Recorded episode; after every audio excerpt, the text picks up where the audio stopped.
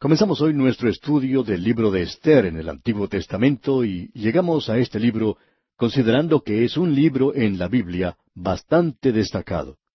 Y lo es en el sentido que no se menciona el nombre de Dios ni una sola vez en todo el libro. No hay ninguna mención del nombre de Dios en todas sus páginas. El que no se encuentra el nombre de Dios en este libro, pues, hace de él algo bastante fuera de lo común.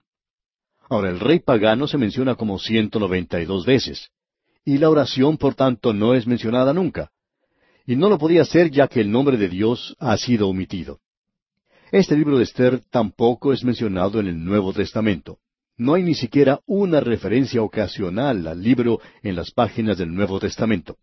Pero sí se menciona en el libro de Esther las supersticiones de los paganos y los días de suerte se nos presentará una corte pagana y un gran monarca del mundo que tenía su dominio sobre todo el mundo conocido de esa época. Esto hace de este libro, como hemos dicho, algo fuera de lo común.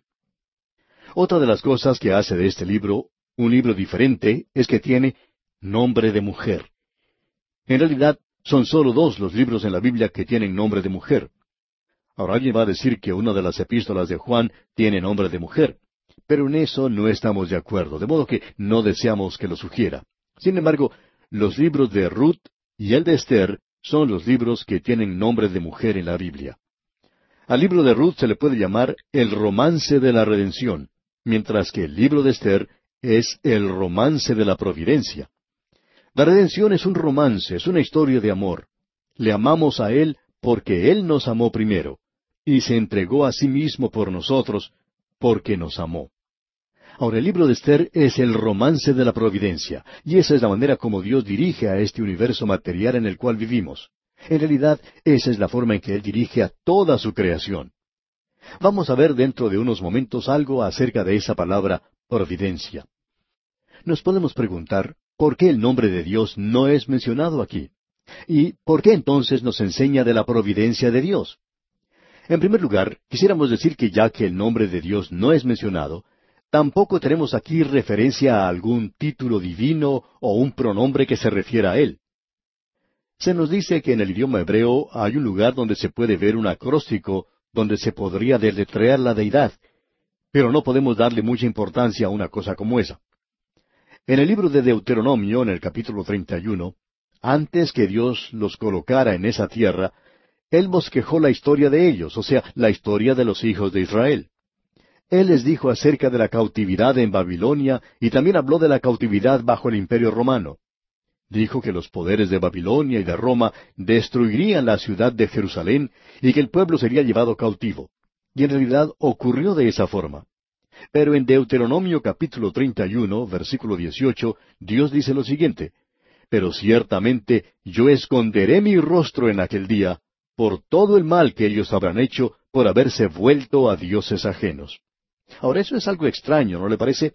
Que Dios diga que cuando ellos fueran a la idolatría y ellos fueran enviados a la cautividad en Babilonia a causa de la idolatría, Dios dice que iba a esconder su rostro de ellos.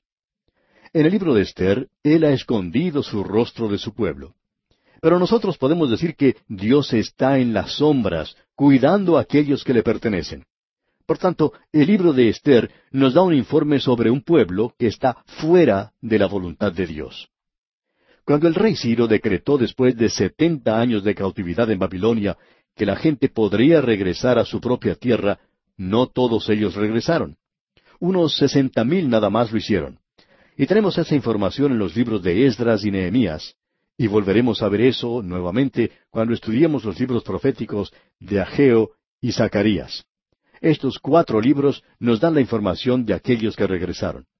Pero ¿Qué podemos decir acerca de la gran mayoría que no regresó a la tierra? Tenemos la misma situación en el día de hoy. Hablamos en la actualidad de la nación de Israel. Pues bien, hay solo dos o tres millones que han regresado a su patria, pero hay como dieciséis millones que están dispersados por el resto del mundo. Por tanto, la gran mayoría no está de regreso en su propia tierra. Eso es algo que pensamos es muy evidente y la usamos solamente como un paralelo para ilustrar lo que ocurrió en la antigüedad. Quiere decir entonces que varios millones de este pueblo no regresaron a su tierra. Lo tendrían que haber hecho porque Dios les había ordenado que regresaran. Ahora ellos están fuera de la voluntad de Dios. Nos hacemos la pregunta, ¿tenemos información en alguna parte de la gran cantidad de gente de los judíos que no regresaron a su tierra? Y la respuesta es sí. La tenemos aquí en este libro de Esther. Se menciona aquí en este libro. En otras palabras, nosotros tenemos aquí una página de la historia de ellos, quizá una pequeña cantidad de información sobre la experiencia y un poco de evidencia en su voluminoso informe. Por tanto, este pequeño libro de Esther toma mucha importancia por esa razón. Pero en esto nosotros vemos a Dios. Aunque ellos no estaban en su voluntad, vemos cómo Dios los dirigía. ¿Y cómo hizo eso? Por medio de la divina providencia. Ahora nos hacemos entonces otra pregunta.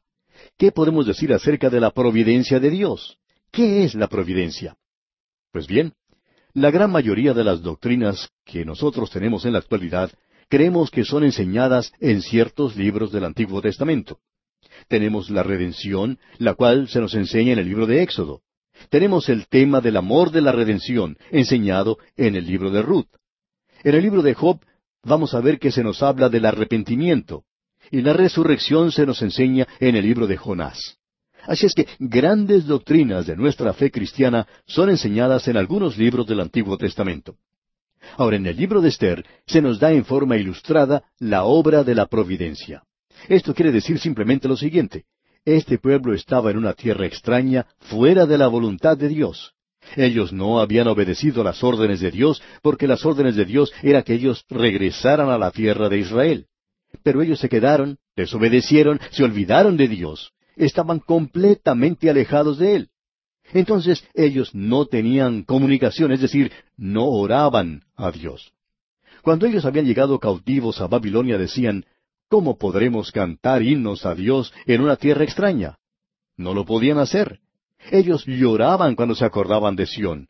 Pero ahora ya se han olvidado de Sión. En realidad, su ciudad está destruida, en ruinas. Ellos no quieren regresar a ese lugar. Ellos hicieron un pacto al comienzo diciendo, Mi lengua se pegue a mi paladar si de ti no me acordare, si no enalteciere a Jerusalén como preferente asunto de mi alegría. Pero ellos se han olvidado y su lengua está silenciosa en este libro. Ellos no están alabando a Dios y tampoco se están dirigiendo a Él en oración. Eso hace de este libro de Esther algo bastante destacado. Pero, ¿qué podemos decir acerca de Dios? Pues bien, Él no los ha olvidado. ¿Cómo nos puede dirigir Dios si ellos le han rechazado? Bueno, Dios lo hace por medio de su providencia. Y este libro de Esther nos enseña la providencia de Dios. Ahora, ¿qué es la providencia? Perdónenos, amigo oyente, si somos un poco teológicos por un momento, pero si usted quiere una definición, aquí tenemos una definición teológica. Providencia es el medio por el cual Dios dirige todas las cosas, las cosas animadas y las inanimadas, las cosas visibles y las que no se ven, lo bueno y lo malo, hacia un propósito digno, y quiere decir que su voluntad prevalecerá finalmente. O como dijo el salmista, y su reino domina sobre todos. Y en el Nuevo Testamento, allá en la epístola a los Efesios capítulo uno versículo once, el apóstol Pablo dice, En él asimismo tuvimos herencia, habiendo sido predestinados conforme al propósito del que hace todas las cosas según el designio de su voluntad. Así es que nuestro Dios está guiando, reinando en el universo, amigo oyente. Quizá muchos de nosotros pensábamos que el universo se había deslizado de sus manos. Emerson se equivocaba cuando decía, las cosas están sobre la montura y ellas dominan a la humanidad. Pues bien, las cosas pueden estar dominando a la humanidad, pero ciertamente no están en la montura. Dios es el único que está en control. Ahora hay tres palabras que necesitamos tener delante de nosotros para entender bien la providencia de Dios en relación con el universo material y con el hombre en particular. Tenemos la palabra creación. Nosotros entendemos por creación lo que Dios por medio de su palabra ordenó a este mundo, este universo, en existencia. ¿Tiene usted alguna otra explicación? Si la tiene, nos gustaría escucharla. A veces nos molesta un poco escuchar a algunos de estos así llamados científicos. Ellos por lo general enseñan en muchas universidades y en realidad no son científicos investigadores. Ellos no son expertos, pero hablan como si lo fueran y nos dicen tanto, por ejemplo, de cómo la evolución formó al hombre. Y quisiéramos saber ¿de dónde vino la masa esa de donde se supone evolucionó el hombre? ¿Dónde comenzó la Tierra? ¿De la nada? Y no nos diga que siempre estuvo aquí, porque si dice eso, entonces tenemos a un universo infinito. Y si es así, y se necesita alguien que sea infinito para poder guiar las cosas, tenemos un verdadero dilema. En realidad, solo tenemos dos explicaciones para este universo en la actualidad. Una de ellas es la especulación. En esto entra la evolución, pero antes de que llegara esto de la evolución, que es algo relativamente nuevo, había otras explicaciones en cuanto a la presencia del universo. Todas han sido dejadas a un lado, y pensamos que igual suerte tendrá la evolución. Esto es pura especulación. La otra explicación es la revelación. Y esta es la única forma por la cual usted y yo, amigo oyente, como creyentes, podemos comprender cómo fue formado este universo, y es por medio de la fe. Nosotros entendemos que Dios creó este universo en el cual nos toca vivir, y esa es la única forma por la cual podemos explicarlo, y es por medio de la fe y por medio de la revelación. La fe es por el oír y el oír por la palabra de Dios. Uno bien puede creer en la creación o bien puede creer en la especulación, no hay una tercera explicación sobre el universo. Y esa es la creación. Luego tenemos la preservación. Esa es una palabra tremenda. Quiere decir que tiene que mantener todo esto unido. Allá en la carta a los Hebreos, capítulo uno, versículo trece, nos dice, el cual, siendo el resplandor de su gloria, y la imagen misma de su sustancia, y quien sustenta todas las cosas con la palabra de su poder, habiendo efectuado la purificación de nuestros pecados por medio de sí mismo, se sentó a la diestra de la majestad en las alturas. Y como Pablo dice en su carta a los Colosenses capítulo uno versículo diecisiete, y Él es antes de todas las cosas, y todas las cosas en Él subsisten. Es decir, éstas se mantienen unidas, juntas. Ahora, ¿qué es lo que mantiene unido a todo este universo? ¿Qué es lo que lo hace andar como un reloj para que el hombre pueda enviar a un hombre a la luna y precisar exactamente dónde está localizada? ¿O para que pueda enviar una cápsula espacial hacia el planeta Marte y saber exactamente dónde se encontrará ese planeta? Uno puede decir que es fantástico que el hombre pueda hacer eso. Lo que es realmente fantástico, amigo oyente, es que tengamos un universo que funcione como un reloj en nuestros días. ¿Quién lo está controlando? Pues bien, el Señor Jesucristo es quien lo está controlando. Él es quien sustenta todas las cosas con la palabra de su poder. Bien, la tercera palabra es providencia. Y esa es la palabra que vamos a estudiar en este pequeño libro de Esther. Ahora, providencia es la manera, la forma en la cual Dios dirige este universo. Él lo está dirigiendo hacia el mañana. Él lo está dirigiendo hacia el futuro por medio de su providencia. Ahora, providencia quiere decir proveer. Dios proveerá. ¿Recuerda usted lo que Abraham dijo en el monte Moria cuando Isaac su hijo le preguntó, He aquí el fuego y la leña, mas ¿dónde está el cordero para el holocausto? Abraham le contestó, Dios se proveerá de cordero para el holocausto, hijo mío. Pues bien, Dios proveyó dos mil años después, en el monte Gólgota, al Señor Jesucristo, quien fue crucificado. Dios proveyó el cordero. Dios se proveerá a sí mismo de un cordero. Allí es donde el cordero de Dios, que quita el pecado del mundo, fue ofrecido. Dios provee. Ahora, providencia quiere decir la mano de Dios en el guante de los eventos humanos. Quiere decir que Dios, cuando no está, por así decirlo, dirigiendo el automóvil directamente, está dando instrucciones desde el asiento trasero. Él es como el entrenador o director de un equipo, que indica lo que se debe hacer desde el costado del campo de juego. Él es el piloto de la nave durante la guardia de la noche. Es como lo que alguien dijo, Él hace que las grandes puertas se abran sobre pequeños goznes. El llanto de un bebé y el corazón de una mujer fueron unidos en el río Nilo cuando la hija de Faraón se fue a bañar a ese lugar. El Señor le dio un pequeño pellizco al niño Moisés y éste comenzó a llorar. Esta mujer fue a ver lo que ocurría, tomó a la criatura en sus brazos y este niño fue usado por Dios para cambiar el destino de su pueblo. Y en el libro de Esther vamos a apreciar cómo un rey, durante una noche que no podía conciliar el sueño, cuando no existían las aspirinas para tomar, se puso a leer las crónicas de su reino. Fue algo muy bueno que él llegó a hacer eso porque cambió el destino de un pueblo. Esa es la providencia. Y vamos a ver la providencia en este libro. Veremos en este pequeño pero destacado libro la voluntad permisiva de Dios. Ahora ese es el área donde operan la mayoría de los creyentes en nuestros días, en la voluntad permisiva de Dios. Esther ganó un concurso de belleza. Ahora quizá alguien diga, ¿así que Dios aprueba los concursos de belleza? No, amigo oyente, no hemos dicho eso. Dios por medio de su providencia permitió que Esther ganara ese concurso. Pero estos no están en la voluntad de Dios. Dios no aprueba eso. Hay muchos creyentes en el día de hoy que están haciendo cosas que Dios no aprueba y que luego se preguntan, ¿por qué no pueden saber, no pueden conocer la voluntad de Dios? Amigo oyente, es muy diferente ser guiado por la voluntad de Dios que por la providencia de Dios. Allá en el Salmo 32, versículo 8 dice, Te haré entender y te enseñaré el camino en que debes andar, sobre ti fijaré mis ojos. Uno tiene que estar bien cerca de otra persona para poder ver sus ojos. Y uno tiene que estar bien cerca de Dios, amigo oyente. Tiene que estar en su voluntad para que lo pueda guiar. Pero la mayoría de las personas son guiadas por la providencia de Dios. Tratemos ahora de entrar a la puerta de este libro, por lo menos en este día. Pensamos que el libro de Esther es algo destacado, como ya hemos mencionado.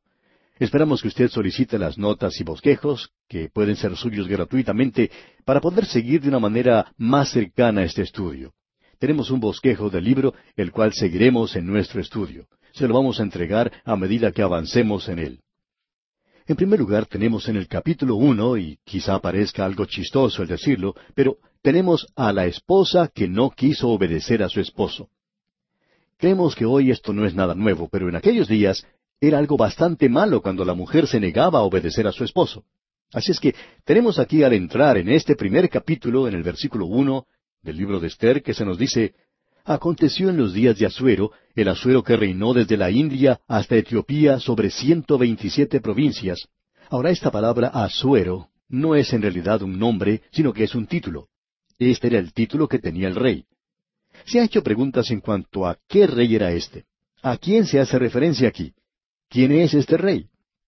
Nosotros tomamos la posición que es el rey Jerjes. Y estamos seguros que es ese, y estamos seguros también que la historia y la Biblia confirman eso. Es interesante notar lo que dice un libro publicado por el Museo Británico en 1907. Dice, las esculturas e inscripciones de Darío el Grande en la roca de Beistún, en Persia, dicen con la traducción asiria de Cylinders, que está establecido que Asuero y Esther fueron los padres de Ciro, el mismo que se menciona en Isaías capítulo 44, versículo 28 y capítulo 45, versículo 1. Esto es muy interesante, ¿no le parece? Que la historia secular confirme esto. Pero creemos que nosotros estamos hablando ahora acerca de ese gran rey Jerjes que reinó sobre un reino inmenso, un gran imperio que abarcaba desde la India hasta Etiopía por toda esa zona fértil y que era en ese entonces el mismo corazón del mundo. Hay muchas personas aún que piensan que en el día de hoy es todavía el corazón del mundo. Pues bien, este hombre reinaba sobre toda esa área y es evidentemente el rey Jerjes. Y aquí vamos a tener que detenernos por hoy, amigo oyente, porque se nos acabó el tiempo. Esperamos encontrarnos en el próximo programa para la continuación de este apasionante estudio en el libro de Esther. Es un libro de apenas diez capítulos, de los cuales usted no debe perder ningún detalle de tan apasionante historia bíblica.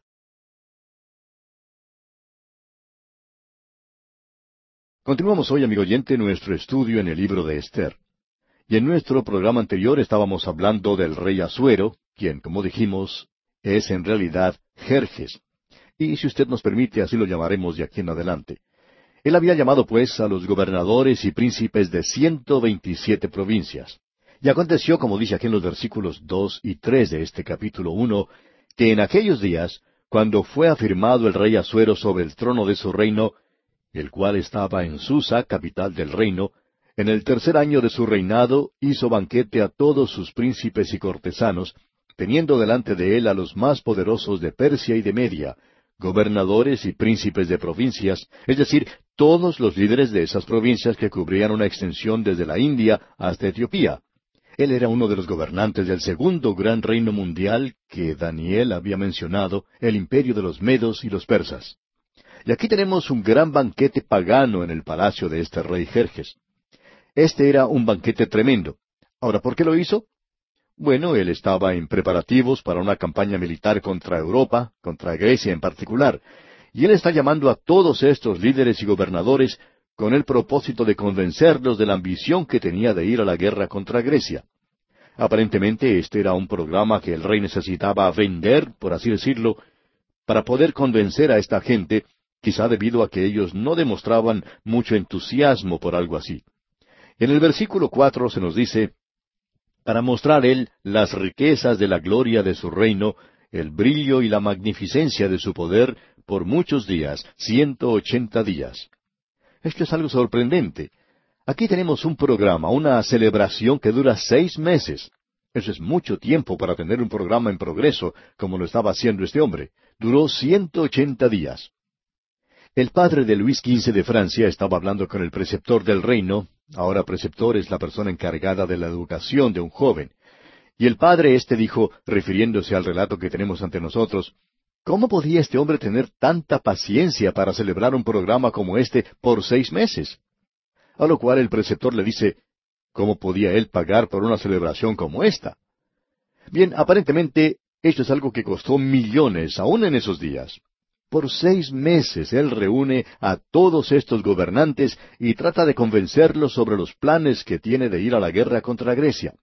Le aseguro que él demostró el hecho que tenía suficiente dinero como para pagar por una campaña así. Sería bueno que cada vez que necesitemos salir a la guerra, uno pudiera ser convencido antes de ir de que el país puede pagar por un esfuerzo así. Pues bien, este rey está convenciendo a aquellos que pertenecen a su reino y les está diciendo a estos gobernantes que él es capaz de pagar por eso. Él está demostrando la opulencia y el lujo, así como la gran riqueza de su reino. Era una gran fiesta pagana, era algo completamente impío, sin Dios. Hay personas que cuando leen esto piensan que pueden encontrar en este pasaje alguna lección espiritual. Y hablando honradamente, no vemos nada en este párrafo. Dios nos está introduciendo aquí ante una corte pagana, donde las decisiones que se toman tienen efecto en todo el mundo y donde parecería que Dios ha quedado de lado. Pero Dios quiere que sepamos que Él está en control de estas circunstancias y Él va a cumplir su propio propósito. Ahora, en el versículo cinco de este capítulo uno de Esther leemos, Y cumplidos estos días, hizo el rey otro banquete por siete días en el patio del huerto del palacio real a todo el pueblo que había en Susa, capital del reino, desde el mayor hasta el menor. Aquí tenemos un banquete que durará toda una semana, siete días. Continuemos con el versículo seis. El pabellón era de blanco, verde y azul, tendido sobre cuerdas de lino y púrpura, en anillos de plata y columnas de mármol, los reclinatorios de oro y de plata, sobre el osado de pórfido y de mármol, y de alabastro y de jacinto.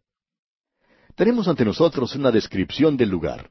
Hay quienes tratan de encontrar aquí una lección de carácter espiritual con todas las cosas que se mencionan, y una vez más tenemos que decir que no vemos ninguna lección espiritual aquí.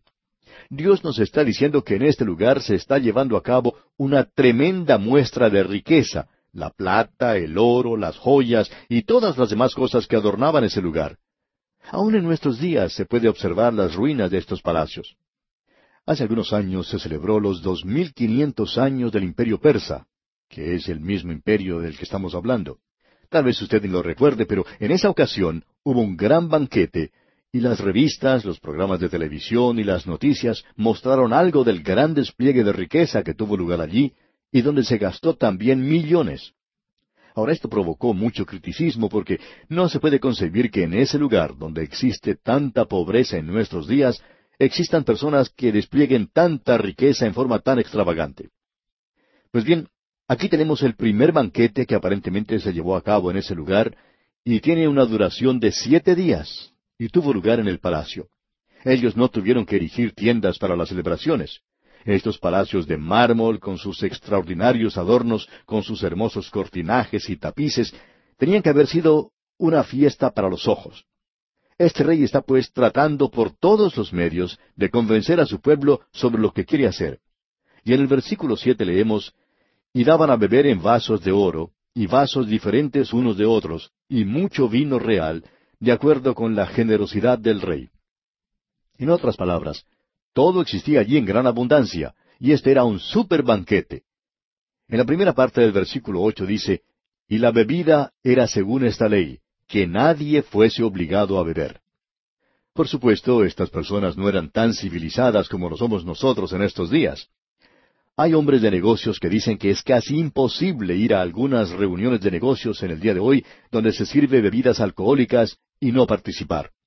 Uno de ellos, que ocupaba una alta posición en una empresa, contó en cierta ocasión que el presidente de esa compañía lo había llamado a su despacho. Él había notado que este hombre no bebía en una de sus reuniones sociales. Pensándolo bien, uno diría que el presidente de una organización preferiría tener a un hombre sobrio. Sin embargo, él lo reprendió porque no había participado en las bebidas que se servía. Usted se da cuenta, amigo oyente, que aun cuando somos más civilizados en nuestros días, obligamos a las demás personas a beber. Pero aquí en esta ocasión que estamos observando, ninguno era obligado a beber si no quería hacerlo. Que nadie fuese obligado a beber, dice aquí. Ahora, finalizando la lectura del versículo ocho y en el versículo nueve vemos que porque así lo había mandado el rey a todos los mayordomos de su casa, que se hiciese según la voluntad de cada uno. Asimismo, la reina Basti hizo banquete para las mujeres en la casa real del rey Asuero. Ahora, la reina Basti había hecho un banquete para las mujeres. Usted puede apreciar que los hombres y las mujeres no tenían un banquete juntos en esos días. Hubiera sido algo contra las costumbres sociales el hacer algo así. Y nuevamente nos damos cuenta de lo incivilizados que eran, ¿verdad? El no estar todos juntos y no tener ningún despliegue de sexo de una manera u otra. Pero estos son asuntos serios. El rey no está tratando de convencer a los líderes de su país sobre las bellezas y cualidades de un automóvil, sino de una guerra, de una campaña contra los griegos. De modo que la reina Basti se reúne con las mujeres. Ellas se reúnen en un lugar aparte, en el palacio de Basti, y ellas son huéspedes de la reina en este banquete. Notemos ahora lo que sucede. Leamos la primera parte del versículo diez. El séptimo día, estando el corazón del rey alegre del vino, eso quiere decir que él estaba borracho. El rey se sobrepasó. Uno no tenía que beber si no quería, o podía beber todo lo que quisiera. Aparentemente, este rey no era una de esas personas abstemias, es decir, que no participaba en las bebidas alcohólicas y, por tanto, se emborrachó. Ahora él hizo algo que quizá no hubiera hecho si hubiera estado sobrio. Leamos el resto del versículo diez. Dice que mandó a Meumán, Vista, Arbona, Victa, Abacta, Setar y Carcas, siete eunucos que servían delante del rey Asuero. Eso casi se puede considerar un trabalenguas. Pero estos hombres eran los ayudantes del rey y ellos hacían lo que éste les decía. Y este hombre, este rey borracho, les manda que trajeran a la reina Basti. Leamos el versículo once que trajesen a la reina Basti a la presencia del rey con la corona regia, para mostrar a los pueblos y a los príncipes su belleza, porque era hermosa. Lo que él está haciendo es algo bastante indigno de un caballero. Se está portando de una manera muy ruda. Él nunca lo hubiera hecho si hubiera estado sobrio. Él los envía pues a que trajeran a la reina y aparentemente la razón por la cual hacía esto era que él estaba demostrando su gloria y riqueza, y ahora él quería que ellos apreciaran lo que era Basti, quien era su tesoro, su joya, podemos decir. Pero, en lugar de demostrar eso, aquí se presenta un escándalo en la familia real. Notemos lo que sucede. Versículo 12. Mas la reina Basti no quiso comparecer a la orden del rey enviada por medio de los eunucos. Y el rey se enojó mucho y se encendió en ira.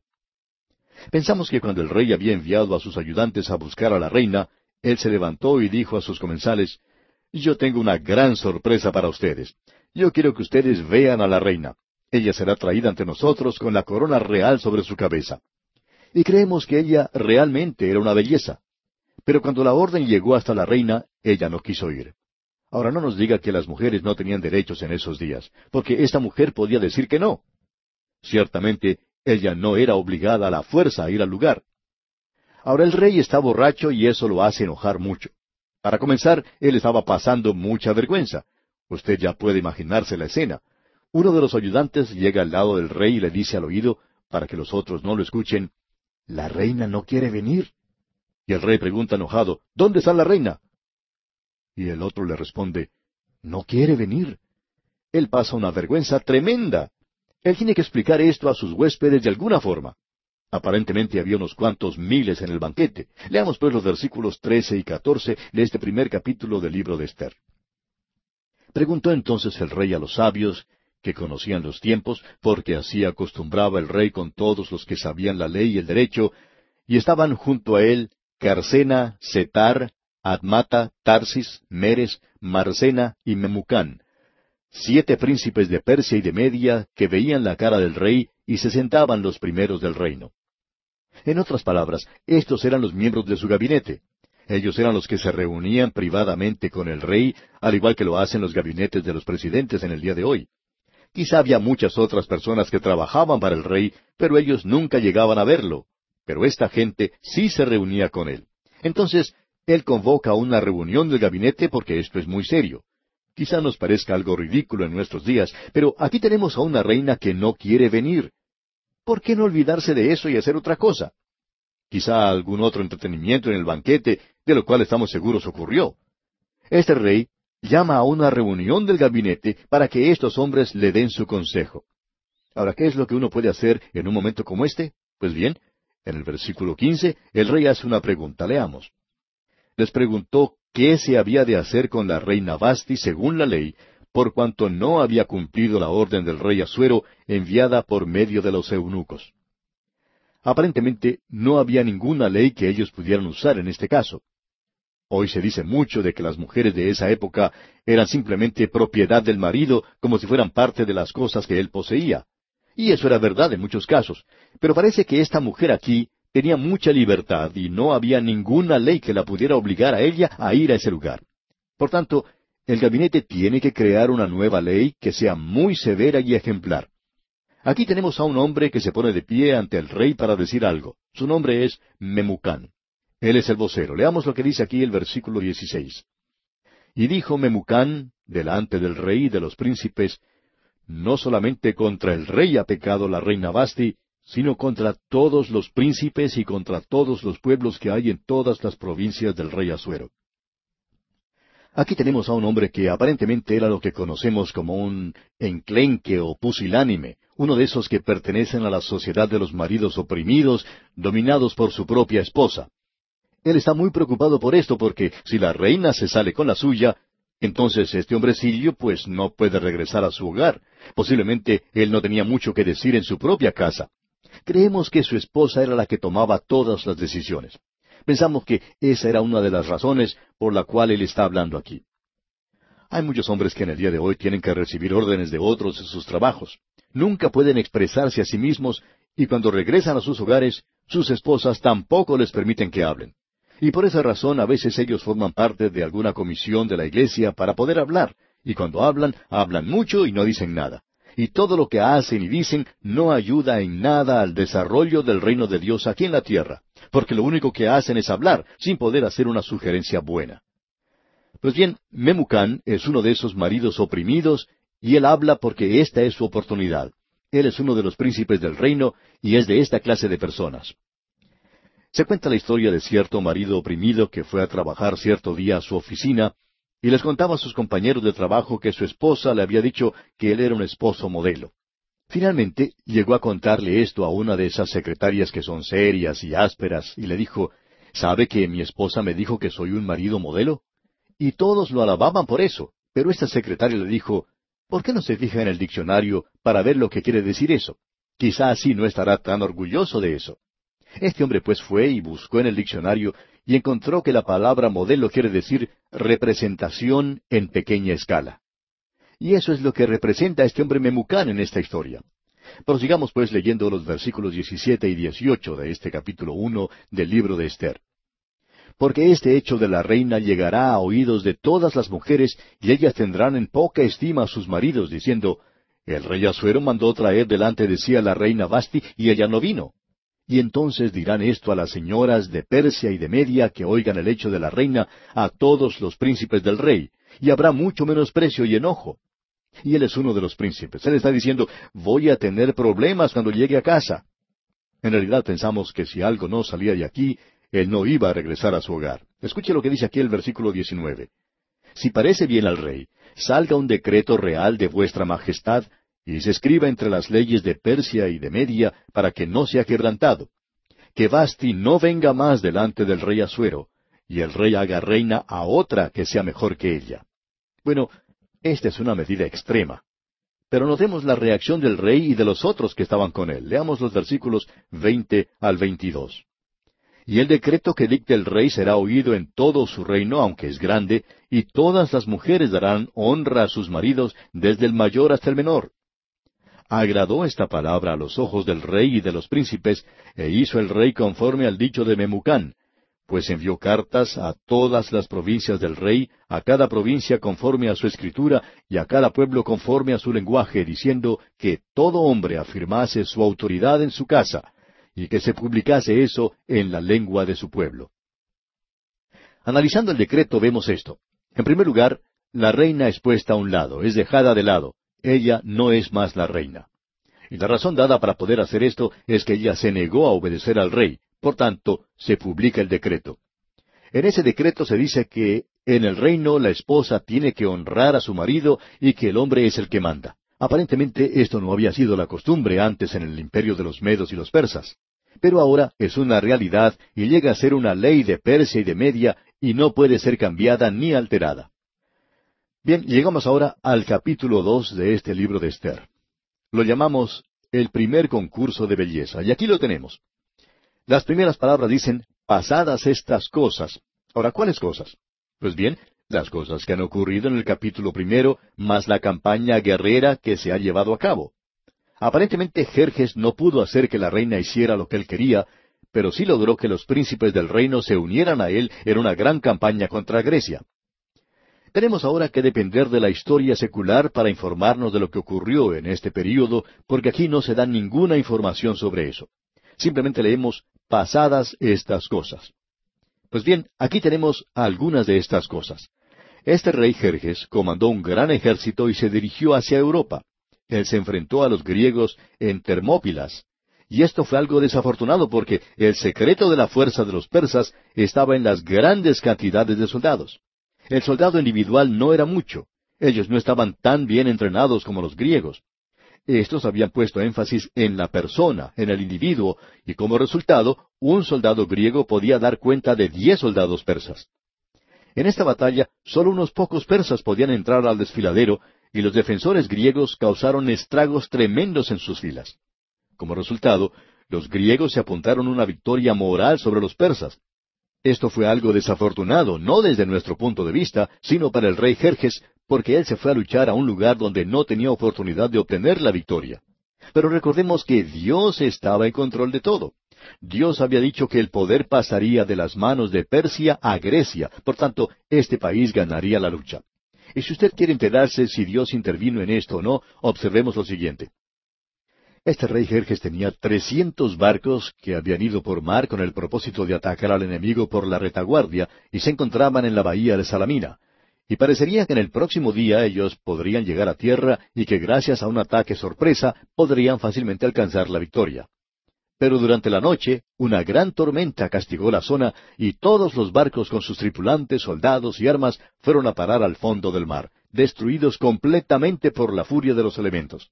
De modo que este rey Jerjes ha sufrido una tremenda derrota y en esas condiciones regresa a su palacio en Susa. Él va de un lugar a otro. Y en el capítulo dos, el primer versículo leemos, Pasadas estas cosas, sosegada ya la ira del rey Asuero, se acordó de Basti y de lo que ella había hecho y de la sentencia contra ella. Ahora la ley de los medos y los persas no se puede cambiar. Aún la misma ley decretada por este rey no se podía cambiar en absoluto. Él se encuentra pues anonadado por lo que ha hecho, el haber puesto a un lado a esta hermosa reina, y ahora ya no la puede detener más. Después de su derrota y en su soledad, él anda de un lado para otro en el palacio con mucha tristeza. No solo eso, este hombre tenía una aberración mental, como apreciaremos más adelante. Él está pensando en la reina Basti, sus siervos se dan cuenta de su estado y lo están observando y saben que es necesario hacer algo. Pero dejaremos esto para considerarlo en nuestro próximo programa. Estamos seguros que usted querrá conocer paso a paso los acontecimientos acaecidos en el estudio del libro de Esther.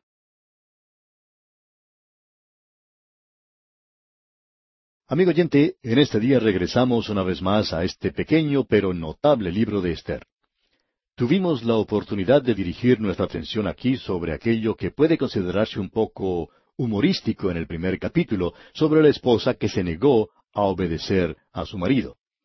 Se nos presentó un gran trono, un gran palacio y un salón de banquetes donde el rey de los medos y los persas, que era uno de los grandes gobernantes de este imperio mundial, ofreció un banquete para todos los líderes de las ciento veintisiete provincias que formaban su reino, para convencerles de la necesidad de una campaña guerrera contra Grecia. Luego ocurrió algo que él ni siquiera había soñado. La reina se negó a acatar su orden cuando él le dijo que se presentara en el banquete para mostrar a los demás su hermosura. En realidad, él nunca habría dado una orden como esa si no fuera que, en el momento de hacerlo, estaba borracho. Ella se negó a hacerlo y esto demostró que había un escándalo en la familia real. Algo tenía que hacerse en cuanto a esto, había que tomar alguna medida y ella entonces fue dejada de lado. El rey entonces llevó a cabo su campaña militar contra Grecia. Él regresó a su palacio y se retiró a una humillación absoluta debido a la derrota que sufrió. Y en este estado emocional él andaba de un lugar para otro en su palacio todos los días. Por tanto, sus siervos querían hacer algo para alegrarlo un poco. Y leamos lo que dicen aquí los versículos dos y tres de este capítulo dos.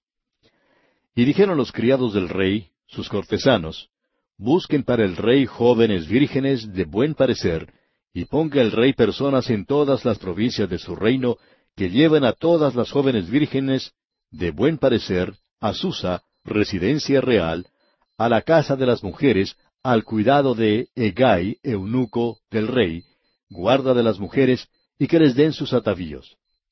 En otras palabras, estos siervos notaron la soledad del rey y sugirieron que se llevara a cabo un concurso de belleza. Este concurso de belleza trajo a muchachas de todas partes del imperio. Leamos ahora los versículos cuatro y cinco de este capítulo dos de este libro de Esther para ver qué es lo que ellos estaban pensando.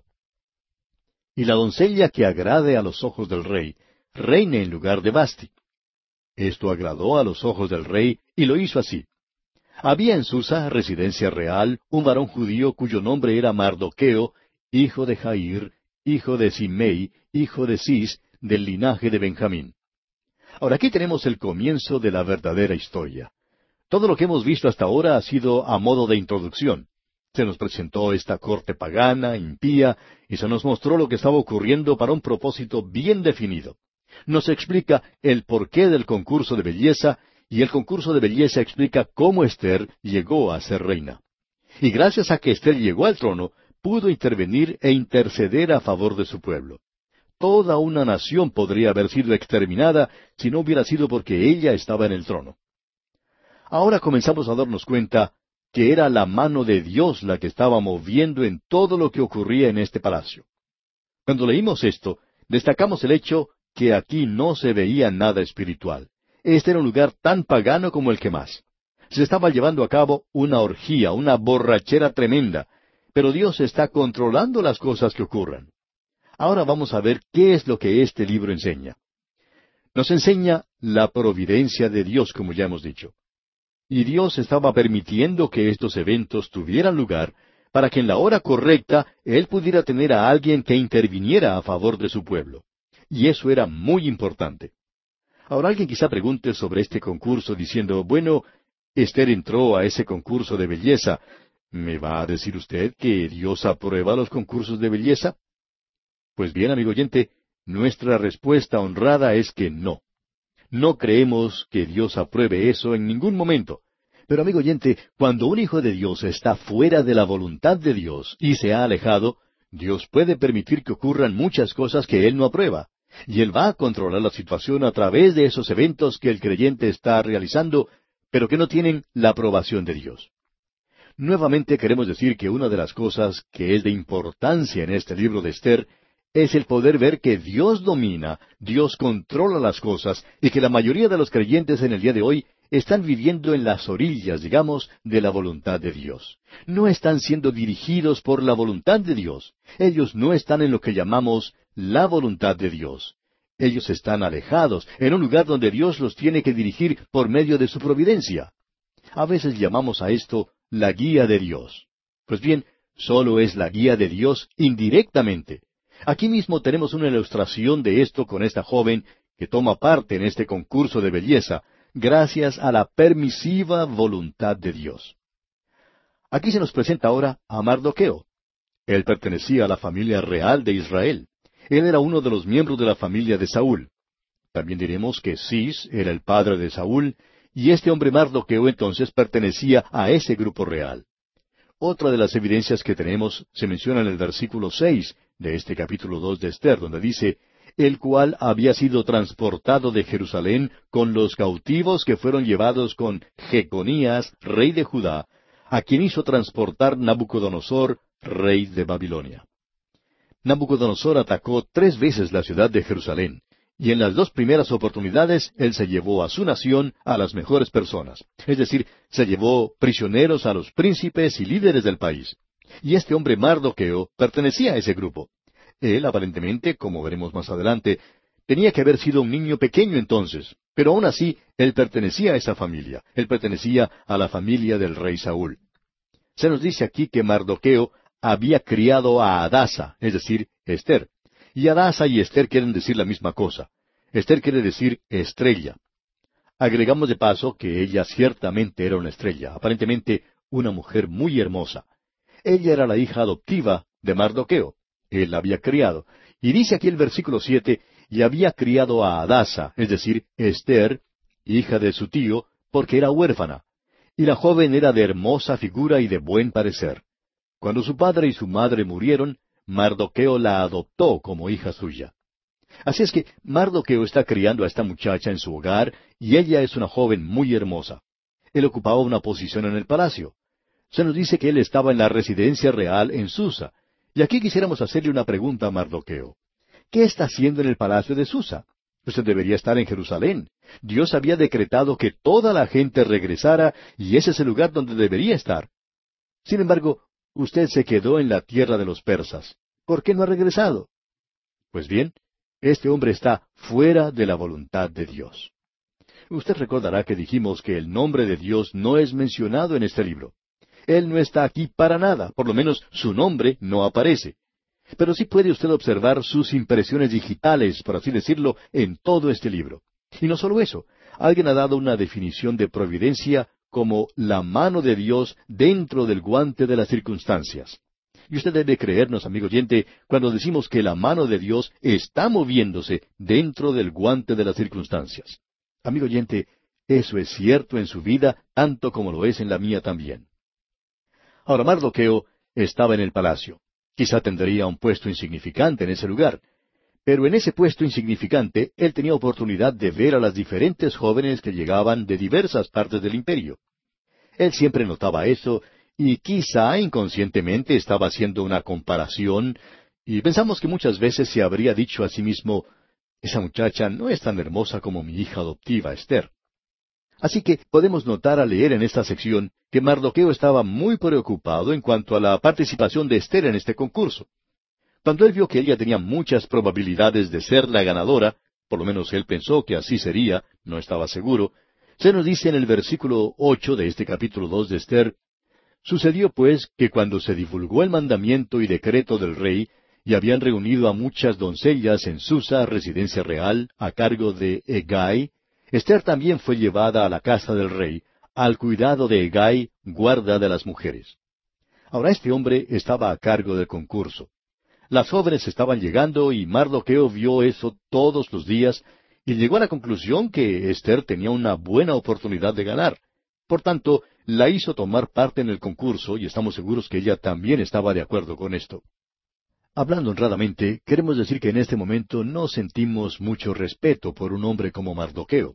Pero permítanos aclarar que nuestro modo de pensar puede cambiar, y que posiblemente tengamos que tragarnos estas palabras y desear no haber dicho estas cosas que estamos mencionando ahora. Pero en este momento no estamos muy de acuerdo con lo que está haciendo. Para comenzar, él está desobedeciendo a Dios. Dios le había dicho a su pueblo que no debía casarse con gente de otros pueblos. Y Mardoqueo está quebrantando la ley de Moisés cuando permite que esta muchacha entre a este concurso de belleza para que ella llegue a ser la reina, o sea, la esposa del rey. La otra cosa que notamos aquí es que cualquiera de las muchachas que no llegara a ganar en el concurso pasaría a formar parte del harén del rey. Ella llegaba a ser una concubina del rey, eso lo veremos más adelante. Y eso es exponer a esta joven a una vida terrible. Pero Mardoqueo está dispuesto a arriesgar eso. En este momento, pues, no sentimos mucho respeto por Mardoqueo. Pero permítanos decir otra vez, antes que usted se llegue a formar una impresión equivocada, que sí vamos a cambiar nuestro modo de pensar. En realidad, antes de finalizar, vamos a sentir ganas de lanzar el sombrero al aire y gritar de alegría porque pensamos que Mardoqueo se mantuvo en una posición firme por Dios. Y creemos que probablemente vamos a tener oportunidad de ver eso en nuestro próximo programa. Ahora veamos lo que se nos dice aquí en esta sección, la que se está haciendo interesante, ya que Esther va a tomar parte en este concurso. Ahora ella queda al cuidado de Egay, y en el versículo nueve leemos, Y la doncella agradó a sus ojos, y halló gracia delante de él, por lo que hizo darle prontamente atavíos y alimentos, y le dio también siete doncellas especiales de la casa del rey, y la llevó con sus doncellas a lo mejor de la casa de las mujeres. Las mujeres no han cambiado mucho, y vemos aquí que ellas usaban mucho arreglo y en eso pasaban mucho tiempo. Ahora esperamos que no haya alguna persona que quiera entrar a discutir el asunto del uso de cosméticos y arreglos faciales, o si esta muchacha Esther debería o no haber tomado parte en este concurso. Hablando honrada y personalmente, pensamos que ella no debería haber tomado parte en el concurso. Y vamos a ver que ella no necesitaba usar ninguna clase de arreglos. Hay muchos extremistas en este departamento en el día de hoy. Cierta dama se presentó un día a la oficina de su pastor quejándose que las muchachas estaban usando demasiado maquillaje o arreglos.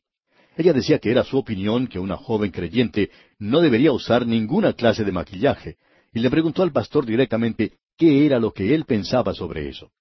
Y el pastor le contestó con toda calma, pero con toda franqueza, diciéndole que conocía a algunas mujeres a las cuales un poquito de arreglo las ayudaría mucho, y que nosotros tenemos que tratar de hacer todo lo mejor que podamos con lo que Dios nos ha dado. Y es cierto que hay algunas mujeres que si no usan ningún tipo de arreglo, lucen tan desaliñadas, desteñidas si se puede decir, que le provoca a uno mantenerse lo más distante posible de ellas. Ahora esta dama tomó eso como una ofensa personal y tenía mucha razón para hacerlo. El pastor pensaba haberle dicho que un poquito de arreglo para ella le ayudaría mucho. Ahora esperamos que usted, amigo oyente, no trate de discutir este asunto porque en realidad esta gente aquí, o sea, este pueblo, está fuera de la voluntad de Dios. Pero Dios está permitiendo eso. Y es por su providencia ahora que Esther ha sido aceptada por este hombre que tenía a su cargo este concurso de belleza. Pensamos que cuando él la miró, ella le gustó mucho y que pensó, aquí tenemos a una ganadora en potencia. Y le dio un lugar principal. Ahora usted puede decir que eso fue un accidente, pero no, amigo oyente. Dios por su providencia, controla todas las cosas en nuestras vidas, por lo que hizo darle prontamente atavíos y alimentos. Y completemos el versículo nueve que dice, y le dio también siete doncellas especiales de la casa del rey, y la llevó con sus doncellas a lo mejor de la casa de las mujeres. Es decir, gracias a la providencia de Dios. Ella es entonces ubicada en el primer lugar. Y leamos ahora el versículo diez. Esther no declaró cuál era su pueblo ni su parentela, porque Mardoqueo le había mandado que no lo declarase. Ahora supongamos que Esther hubiera hecho conocer eso. Pues bien, los judíos eran un pueblo bien conocido en esa zona. Ellos eran personas que, como veremos más adelante, según sus enemigos, tenían leyes raras, que adoraban al Dios vivo y verdadero. Ellos no adoraban a los ídolos, y eso era bien conocido por todos. Por tanto, en el momento en que ella revelara su nacionalidad, estaría revelando también su religión. Y esta gente estaba fuera de la voluntad de Dios. Y cuando uno está haciendo eso, amigo oyente, no se jacta de su testimonio. Cuando usted está fuera de la voluntad de Dios, usted no es apto para dar testimonio del Señor. ¿Recuerda usted lo que hizo Jonás cuando estaba en el barco huyendo de Dios? Él no les había dicho a los tripulantes que él era hebreo. ¿Sabe por qué? porque él se hubiera dado a conocer inmediatamente y él no quería hacer eso, y él era una persona bastante conservadora. Ahora Mardoqueo le dijo a Esther que no revelara a nadie quién era. Notemos ahora lo que dice aquí el versículo once. Y cada día Mardoqueo se paseaba delante del patio de la casa de las mujeres para saber cómo le iba a Esther y cómo la trataban. Se me ha dicho que cuando se está en la voluntad de Dios, uno puede descansar y confiar. Puede decir, bueno, estoy en la voluntad del Señor y dejaré que las cosas corran por su cuenta. Pues bien, cuando uno no está en la voluntad de Dios, en la voluntad del Señor, entonces no puede tomar esa posición. Y si usted, amigo oyente, lo está haciendo, entonces es una posición falsa. Mardoqueo sabía que él estaba fuera de la voluntad de Dios. ¿Y qué fue lo que hizo? ¿Acaso se sentó a esperar a ver lo que pasaba? No, amigo oyente. Todos los días él iba y se paseaba delante del palacio preguntándose cómo iría a salir todo esto. Él se preguntaba si no habría cometido una terrible equivocación al haber hecho eso. Él posiblemente se habría comido las uñas hasta los codos. Él estaba asustado completamente por lo que había hecho y se mostraba bastante preocupado. De seguro que no podía dormir por las noches. Esa es la condición en la cual se encuentra Mardoqueo. Es que cuando uno está fuera de la voluntad de Dios, amigo oyente, uno no es apto para descansar en sus laureles, digamos, y decir que todo va a salir bien. Ahora hay que reconocer que hay algunas personas que se engañan a sí mismas creyendo que están en la voluntad de Dios. El autor de estos estudios bíblicos, el doctor J. Vernon McGee, tuvo que afrontar la enfermedad del cáncer y él contaba que la esposa de un hombre que también padecía de cáncer había reprendido al doctor Magui por no confiar en el Señor. Ella le dijo, nosotros estamos confiando en el Señor y Él no permitirá que mi esposo muera, y cosas por el estilo. Usted no está confiando en el Señor porque está yendo a los médicos y está confiando en ellos. Pues bien, la única diferencia que hay en esto es que ese hombre murió de su enfermedad primero que el doctor Magui. Y amigo oyente, es por eso que decimos que podemos estar en la voluntad del Señor e ir a ver a un médico también. Y yo le aseguro que eso es lo que yo hago. Tenemos esta idea falsa de tomar una posición equivocada y llamarla fe. A veces la fe no es fe, sino simplemente tontería. Dios nunca le ha pedido a nadie que dé un paso en el vacío. La fe siempre se basa en los hechos. Este hombre Mardoqueo está fuera de la voluntad de Dios, y él no tiene en qué apoyarse. Leamos ahora el versículo 12. Y cuando llegaba el tiempo de cada una de las doncellas para venir al rey Asuero, después de haber estado doce meses conforme a la ley acerca de las mujeres, pues así se cumplía el tiempo de sus ataríos, esto es, seis meses con óleo de mirra y seis meses con perfumes aromáticos y afeites de mujeres, pensamos que los salones de belleza tienen el nombre equivocado. Como alguien dijo una vez, que su señora va a esos lugares luciendo muy hermosa, pero que sale de allí con el cabello cortado como una cebolla pelada o luciendo peor que cuando entró a dicho lugar. Parece que no es propio llamar a esos lugares salones de belleza. Ahora sabemos que hay muchos esposos que pasan mucho tiempo esperando que sus esposas salgan del salón de belleza. Y mi esposa pasa también algún tiempo de vez en cuando en uno de esos pseudo salones de belleza. Pero amigo oyente, aquí tenemos seis meses para una clase de tratamiento y seis meses para otra. Es decir, un año completo en el salón de belleza. Pues bien, este sí que es un tratamiento de belleza bastante completo, amigo oyente. Ahora notemos lo que se nos dice aquí en el versículo 13 y la primera parte del versículo 14 de este capítulo 2 del libro de Esther. Entonces la doncella venía así al rey. Todo lo que ella pedía se le daba, para venir ataviada con ello desde la casa de las mujeres hasta la casa del rey. Ella venía por la tarde y a la mañana siguiente volvía a la casa segunda de las mujeres al cargo de Saasgaz, eunuco del rey, guarda de las concubinas.